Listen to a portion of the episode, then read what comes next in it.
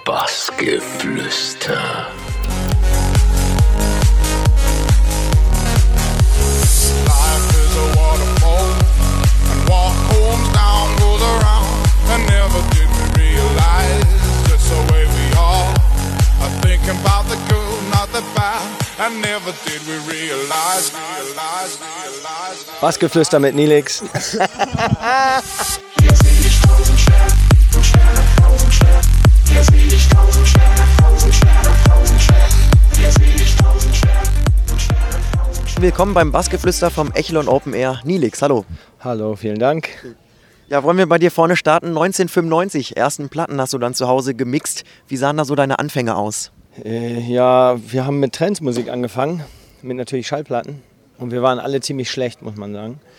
Aber da wir das dann schon ein bisschen länger gemacht hatten, äh, hatten hatte ich 1996 meinen ersten DJ-Auftritt und habe den komplett versemmelt, weil das ist nicht heute wie, wie soll ich sagen, wenn ich mein Live-Set, wenn ich Play drücke, dann läuft das. Ob ich nur was mache oder nicht, ist egal. Es läuft auch so. Ich kann es verändern, aber ich kann es auch lassen. Aber da geht es nicht. Und beim Plattenspieler, ich habe so gezittert, das ging nicht. Und da musste Alex Dorkian für mich einspringen. Und dann habe ich entschieden, ich bin kein DJ. Ich habe nur einmal auf der Bühne gestanden als DJ. Und das ist auch ein wichtiger Punkt. Die Leute denken, ich bin DJ und fragen sich, warum spielt eigentlich immer die gleiche Musik? Die gehen ja auch nicht zu Def Punk und fragen, warum spielen die immer die gleichen Tracks. So ist das halt, wenn man kein DJ ist. Aber ich überlege jetzt eventuell ein DJ zu werden, weil heute ist das leicht im Vergleich zu früher. Also das heißt, konkrete Pläne stehen schon. Ja, der Plan ist nur, dass ich hin und wieder auch mal Tracks von anderen spiele. Dann bin ich ein bisschen frischer. Sonst muss ich immer das Gleiche spielen. Und das ist ein bisschen schade.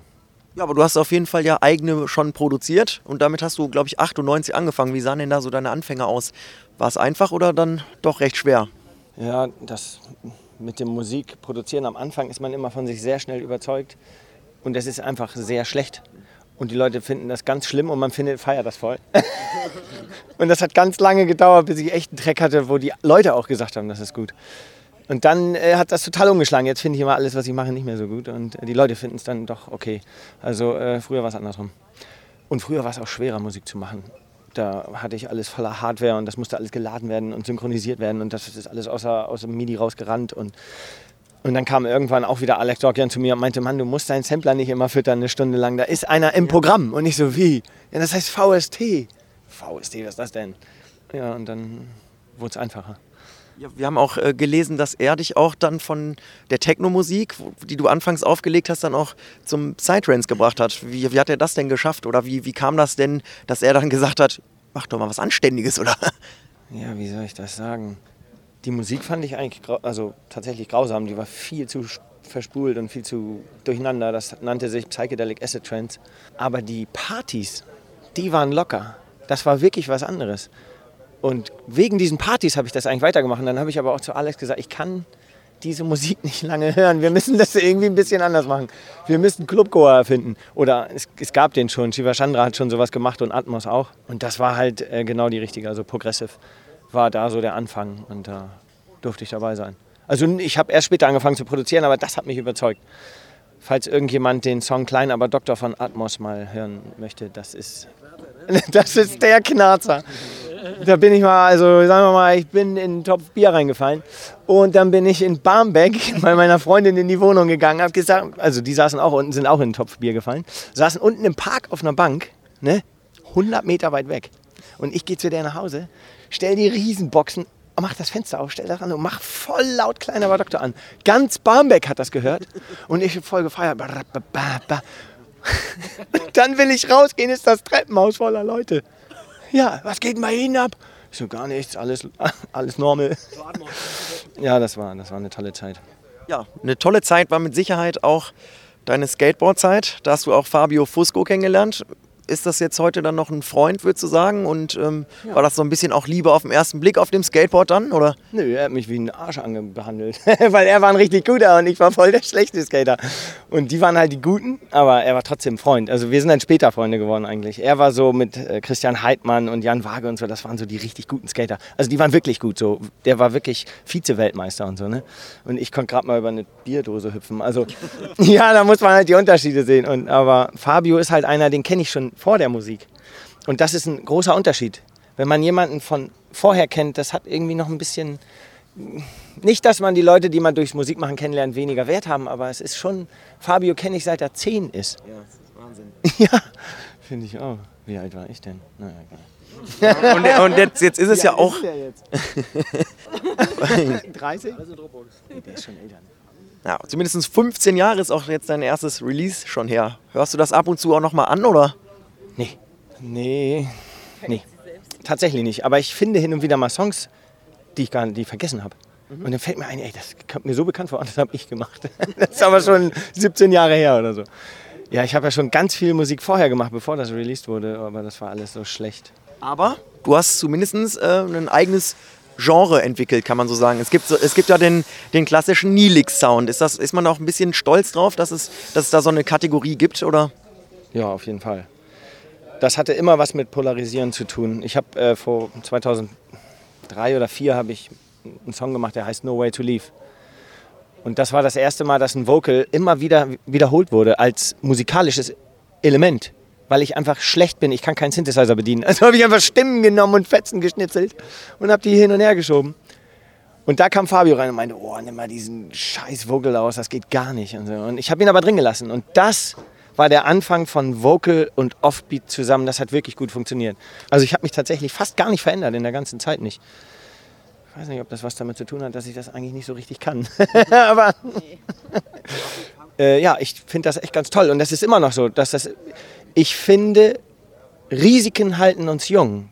Es ist sehr riskant. Immer wieder mache ich riskante Sachen und plane das mit Hannes und wir machen wirklich so Strategien. Ja, lass uns das mal nur auf Spotify rausbringen. Ein paar Tage gucken, ob der mega Shitstorm kommt. Wenn nicht, lassen wir es. Wenn er kommt, oh, löschen. ja, das ist gefährlich. Die Leute sind sehr, weißt du, sie haben ein Bild von etwas und dann kann man nicht einfach irgendwas rausbringen. Aber ich will einfach irgendwas produzieren. Und weil ich ganz oft gar kein Goa produziere oder Progressive, sondern einfach irgendwas, kommt ein, zweimal im Jahr ein Set raus, wo einfach alles aneinander gehängt wird. Und die findest du auf Soundcloud. Und da ist halt ganz viel. Und, und, Und auf Spotify. ja, ähm, ja. Du hast gerade auch angesprochen, dass du schon auch manchmal waghalsige Sachen machst oder, oder auch gern mal riskant unterwegs bist. Ähm, du hast auch dein Studio ähm, wieder verkauft und produzierst jetzt wieder in deiner Küche. Ich meine, ist das nicht auch ein Rückschritt, würdest du sagen? Oder? Fortschritt. Ein Rückschritt ist, sich auf Technik beziehen zu müssen, weil die Kreativität nachlässt. Wenn du anfängst, immer, nur, immer technischer zu werden, das muss nicht schlecht sein, wie bei Dream Theater. das ist gut. Das sind richtige Musiker. Aber wenn du dich nur noch aufs Technische konzentrierst, verliert die Musik ein bisschen Seele. Das heißt, im Bunker, also in meinem Studio, das war ein Bunker halt. Und da warst du abgeschnitten von allen ne, natürlichen Einflüssen. Also du hattest halt eine Betonwand. Das war dein Eindruck. Und in meiner Küche kann ich einen Baum sehen. Und ich arbeite kreativ. Und den technischen Teil, den kann ich auch abgeben. Oder den kann ich einfach mit. Ich gehe einfach in irgendein Studio und mache das. Das dauert ein paar Stunden. Aber der kreative Teil, das ist das Wichtige. Produzieren kann. Ja, natürlich. Überall. Ich, mein Telefon ist voller Five-Melodien. Das ist immer voll, voll peinlich. Ich laufe im Raum. Weil die Ideen, die Ideen kriege ich beim Laufen und nicht bei, im, im Bunker sitzen bei künstlichem Licht und Jointgeruch. Und nicht, dass ich Joints rauche, aber alle anderen machen das. Und das ist auch irgendwie Wir Zigarettengeruch. Ja, genau. Wir, wir packen immer gerne auch Zitate aus und jetzt bin ich mal gespannt, weil die Halle ist ja förmlich auseinandergefallen gerade vor, vor Stimmung. Du hast mal gesagt, ein, ein äh, durchgedrehtes Publikum ist ein toller Indikator. Gerade wenn man anfängt, Musik zu machen, das ist doch immer ein tolles Erlebnis, aber eben nicht der einzige Zweck meiner Musik. Sein Ego nur auf dem Dancefloor zu definieren, ist sehr schädlich. Was genau meinst du damit? gut für dein Ego ist ein Rückschlag, weil dann wirst du dich verändern. Veränderung ist Leben. Stillstand ist Tod oder, also wenn du dich so wie du bist völlig okay findest, wirst du so bleiben. Das finde ich nicht so gut. Eine gute Show ist eigentlich immer schlecht fürs Ego, weil dann feiert man sich selber vielleicht. Man findet das total toll, was da abging. Eine schlechte Show ist viel besser, dann wird man sich wieder verändern. Man lernt aus Fehlern und nicht aus. Das ist eigentlich der Hintergrund. Ich weiß auch nicht, ob das stimmt. Ich habe das einfach mal so gesagt. ich habe da nie so wirklich drüber nachgedacht. Aber ich finde es halt, ne, nach einer guten Show, du kannst die beiden fragen. Wenn eine gute Show ist, dann bin ich drei, vier Wochen völlig so äh, total überkandidelt und dann kommt so ein Megaloch. Ich kann nichts und hör auf. Wirklich, ich kann Tracks nicht mehr rausbringen, weil ich sie schlecht finde. Das Cover geht nicht. Nee, ich will nicht, lass mich in Ruhe. Es ist halt, ja, und dann kommt wieder irgendwie so ein Megading und dann ist wieder, ja, ist halt Aber du hast gerade gesagt, also nicht immer nur positiv sein. Jetzt wenn, kommen wir mal auf deine Brille zu sprechen. Ist jetzt dein, dein Markenzeichen, kann man so sagen. Und es war nicht immer so, dass deine Brille für dich gut war, sage ich mal. Also es hieß, du wurdest auch gehänselt in der Schule. Ist das jetzt für dich auch was Besonderes, dass du dir treu geblieben bist und dass eigentlich jetzt das, was vielleicht früher eine Art Manko war, jetzt für dich auch wirklich ein Markenzeichen oder was ein Wiedererkennungsmerkmal ist? Ja, das hatte ja unterbewusst bestimmt damit zu tun dass ich die Brille zu dem Logo mache, die mittlerweile gar nicht mehr so doll das Logo ist. Aber im Kern war es so, dass ich, als ich geboren wurde, war ich so der Obersohn, zwei Jahre lang, und wurde behandelt wie so, weiß ich auch nicht, wie Jesus oder so. Und dann kam mein Bruder und dann war der Jesus und ich lag in der Ecke. Ja, und der sah richtig gut aus. Der sieht auch immer noch gut aus. Der wird jetzt ein Topmodel und so. Der sieht wirklich so toll aus, dass ich daneben voll abstinke. Und das war schon, als der drei war und ich fünf, war der schon dicker und größer und toller. Und, und mein Auge ist, mein eines Auge ist immer in die Mitte gerutscht und ich hatte so ein Pflaster auf der Brille und sah aus wie so ein Voll Volldötschi. Und er war der Supermann. Und da musste ich anfangen, eine Show abzuziehen, um die gleiche Aufmerksamkeit zu kriegen. Ich konnte laufen und lachen wie Otto. Ich habe Witze gemacht, kann ich immer noch. Ja, warum? Humor hast du. Ich muss dieses Defizit kompensieren mit irgendwas. Ich muss irgendwer sein. Ich muss irgendwas schaffen, damit ich genauso gut bin wie er. Und jetzt stehe ich auf der Bühne. Das ist immer noch das Gleiche. Das ist ein kindliches Muster. Ist jetzt nicht schlimm, aber jeder, der es wirklich weit bringt, hat eine große Macke. Das ist so. Sonst wird das gar nicht so weit bringen. Ähm, also auch ein, ein, ich sag mal, ein Wiedererkennungsmerkmal sind deine Cover. Da versteckst du immer, ähm, ich glaube, drei Details. Was sind das für welche? Ach, ganz viele. Mein altes Sprayer-Tag ist da drin. Telefonnummer. Meine Telefonnummer ist manchmal mit drin. Von meinem Bruder, der verstorben ist, sein Tag, den er hatte, von meiner, weil meine Mutter das so grausam findet, dass meine Cover so depressiv sind oder zerstörerisch sind, ist da immer noch eine Blume drin. Und von meinem verstorbenen Bruder ein Foto, dann nehme ich die Outlines und, und mache daraus so eine Skulptur und so. Ich baue halt alles so aus meinem Leben da rein. Und das ist irgendwie total toll. Oder irgendwelche Weisheiten, die ich toll finde. Die muss ich halt vorher immer checken lassen. Nicht, dass das irgendein komischer Nazi gesagt hat und ich druck das. Ja, das kann sein, weißt du. Ähm, ja, und äh, halt eigentlich auch viel mit Umweltschutz. Perfekte Überleitung. Du bist ja auch Vegetarier. Ist das für dich, ich sag mal, wie, wie kam es dazu? Und ist das auch ab und zu mal ein Nachteil, das zu kombinieren mit Reisen? Nee, Vegetarier nicht, aber Veganer. Deswegen geht das nicht so richtig. Weil vegan hätte mich in manchen Ländern schon das Leben gekostet. da wäre ich verhungert, echt. Das geht einfach nicht. In manchen Hotels kriegst du, die, die haben nicht vegan und dann musst du halt irgendwelches Brot essen oder so. Und ähm, ja, aber es ist halt eine Überzeugung. Und ich finde, ich kann nichts predigen, wenn ich nicht. Ich bleibe dabei und ja, habe ja eine Message, deswegen da stehe ich halt so auch. Ja, du hast die Länder gerade schon angesprochen, das wäre auch Mexiko. Da hast du einen sehr lustigen äh, Gig gehabt, also, beziehungsweise für dich war er wahrscheinlich nicht lustig. Äh, der Wald hat hinter dir gebrannt und die, ja, ich sag mal, die Raver sind dann weggerannt und du hast dir gedacht, okay, ist meine Musik so schlecht. Ja. So war es wohl. Wie hast du das erlebt? Ja, surreal. Irgendwie gar nicht richtig real, weil die sind wirklich weggelaufen und das war aber, es wirkte erstmal gar nicht so gefährlich. Weil das war so ein Busch. Also das war so, das war jetzt nicht höher als ich, die ganzen Gebüsche. Aber wenn das erstmal anfängt zu brennen und dann haben halt die Autos angefangen zu brennen und die Feuerwehrleute da, die haben Decken, die haben versucht, da irgendwie das Feuer zu ersticken.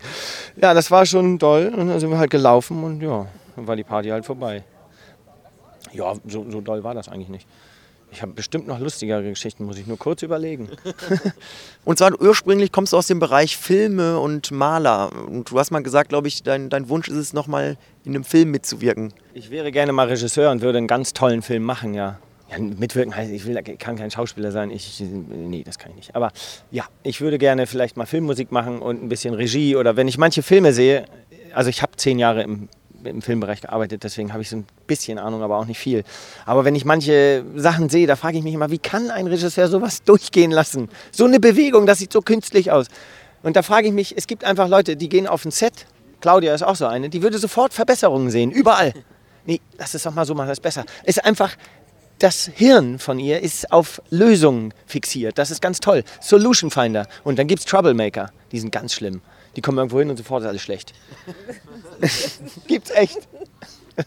Oh Mann, ey, ich red mich hier schon wieder. Dann ähm, vielen Dank, dass du um die Uhrzeit noch Zeit hattest für das Interview. Alles Versuch Gute. doch mal, mich so halbwegs gut aussehen zu lassen. Da vielleicht kannst du da ein paar Wörter drehen oder so. Wir geben unser Bestes. Danke. Gerne, vielen Dank. Bassgeflüster.